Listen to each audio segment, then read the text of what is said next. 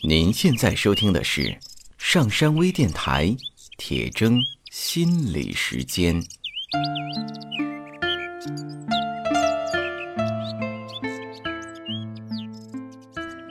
大家好，我是刘铁铮，今天继续跟大家来讨论拖延的话题。上次的节目中说到，拖延有时是为了反抗别人的控制。是一种被动的抗争，但是也有很多时候，我们要做的事情，并没有人逼自己，是自己真的认为很重要的事，却也一直拖着不做，这又是怎么回事呢？这种情况往往和我们内心中的“应该”有关系。我应该努力，我应该勤劳。我应该去学什么？我应该去做某件事，我应该跟某人搞好关系，等等。我们心里面有很多的应该。那么这些应该是怎么来的呢？应该可能是来自于我们成长过程中学习到的一些规则，也可能是来自于周围环境中的某些价值观。这些规则和价值观，开始的时候往往是被强加的，是压根儿没有什么理解，就囫囵吞下的，或者是为了融入到某个环境中，为了过得好一点必须遵守的。渐渐的呢，他们就内化为一个自己也不知道为什么，反正是要坚持的东西了。这让我想到一个印度电影里面的情节：主人公在路边的树上树下摆上一块木头，虔诚的去拜。后来呢，经过的人看到他拜，也去拜。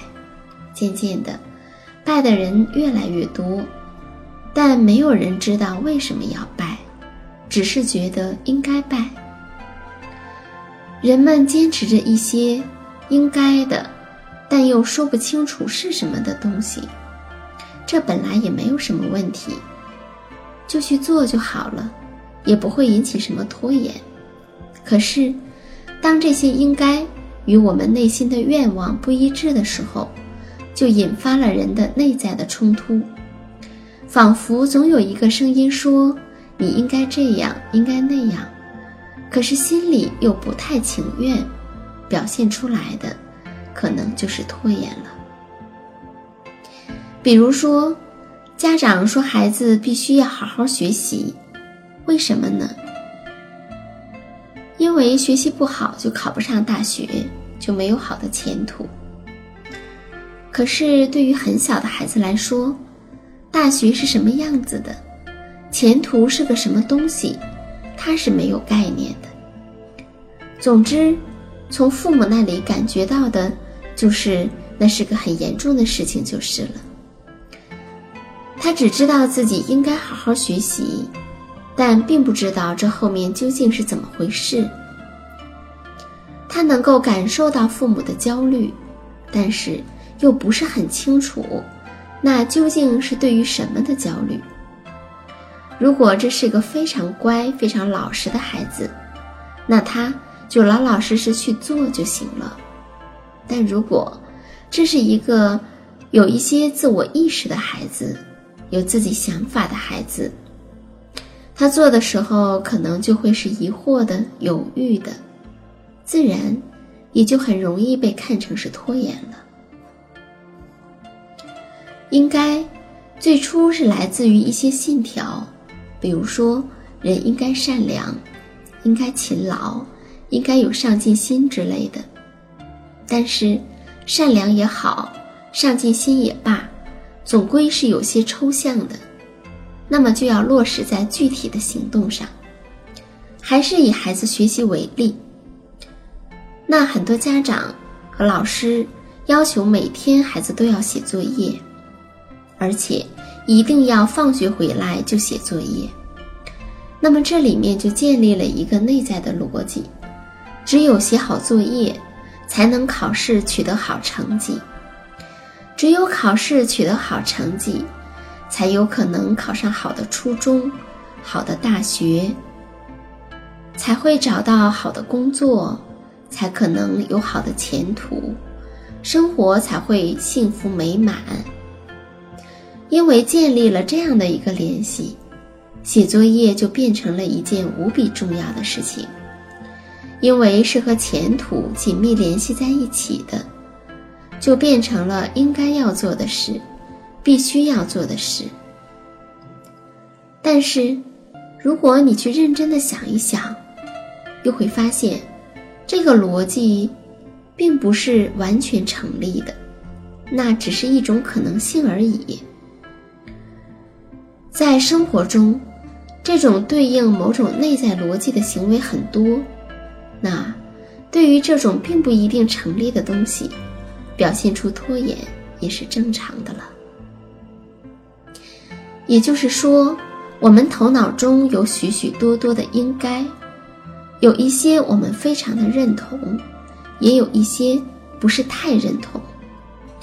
有一些我们在意识中认同，但在潜意识可能并不认同，或者也不知道为什么应该有疑虑。那当跟其他的意愿冲突的时候，就很容易拖延了。要知道，我们头脑中的应该，那可是太多太多了。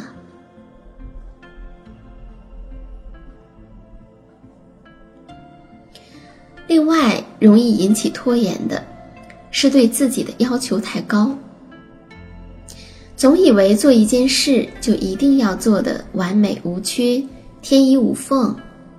不能接受做的不够好，做的有缺陷。如果是这样的话呢，就迟迟的难以开始。那么，我们为什么会有这么高的要求呢？是因为内心中有一个幻想，就是这个世界上存在着完美的东西，存在着没有任何瑕疵的东西，或者是有一个假设。如果我做的不够好，我就没有价值了。那种说你是最棒的的教育，容易带来这个后果。会认为，如果我不是最棒的、最优秀的，那么我就是没有价值的。那种好上加好、精益求精的要求也是一样。考了九十五分呀，那五分是怎么回事？这些都会让人认为，如果我不完美，我就是错了。害怕做不搞，做不好，害怕有负面的评价，所以就不做，不停的去想，不停的去想，但就是无法开始。担心，如果我做的不够好，就是失败。可是，做任何事情，经验。都是在做的过程中取得的。想是想不出的，这没有捷径可走。如果只停留在想而不去做，那怎么可能会有成功呢？其实，除了害怕不够好，还有其他的恐惧，让人难以迈开脚步。那就是恐惧未来和未知的不确定，不知道后面是什么在等着自己。万一是坏事儿怎么办？万一做了还不如现在怎么办？万一无法补救怎么办？这也是停留在想象之中了。知道，很多人他们非常的善于去想象。那些灾难的发生，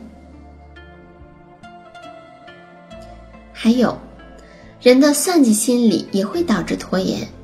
不见兔子不撒鹰，希望自己一旦做了就要有所收获，非常的功利。如果没有收获，没有好处，我干嘛要去做？不断的算计、考虑、瞻前顾后，结果呢，就是什么也得不到。这些情况都会让人虽然是非常的想去做某事，但又不停的拖延。那关于拖延，今天就谈到这里。拖延了要怎么办呢？我会在下次节目中跟大家来分享。登录微信搜索“上山之声”或 SS Radio，关注上山微电台，让我们一路同行。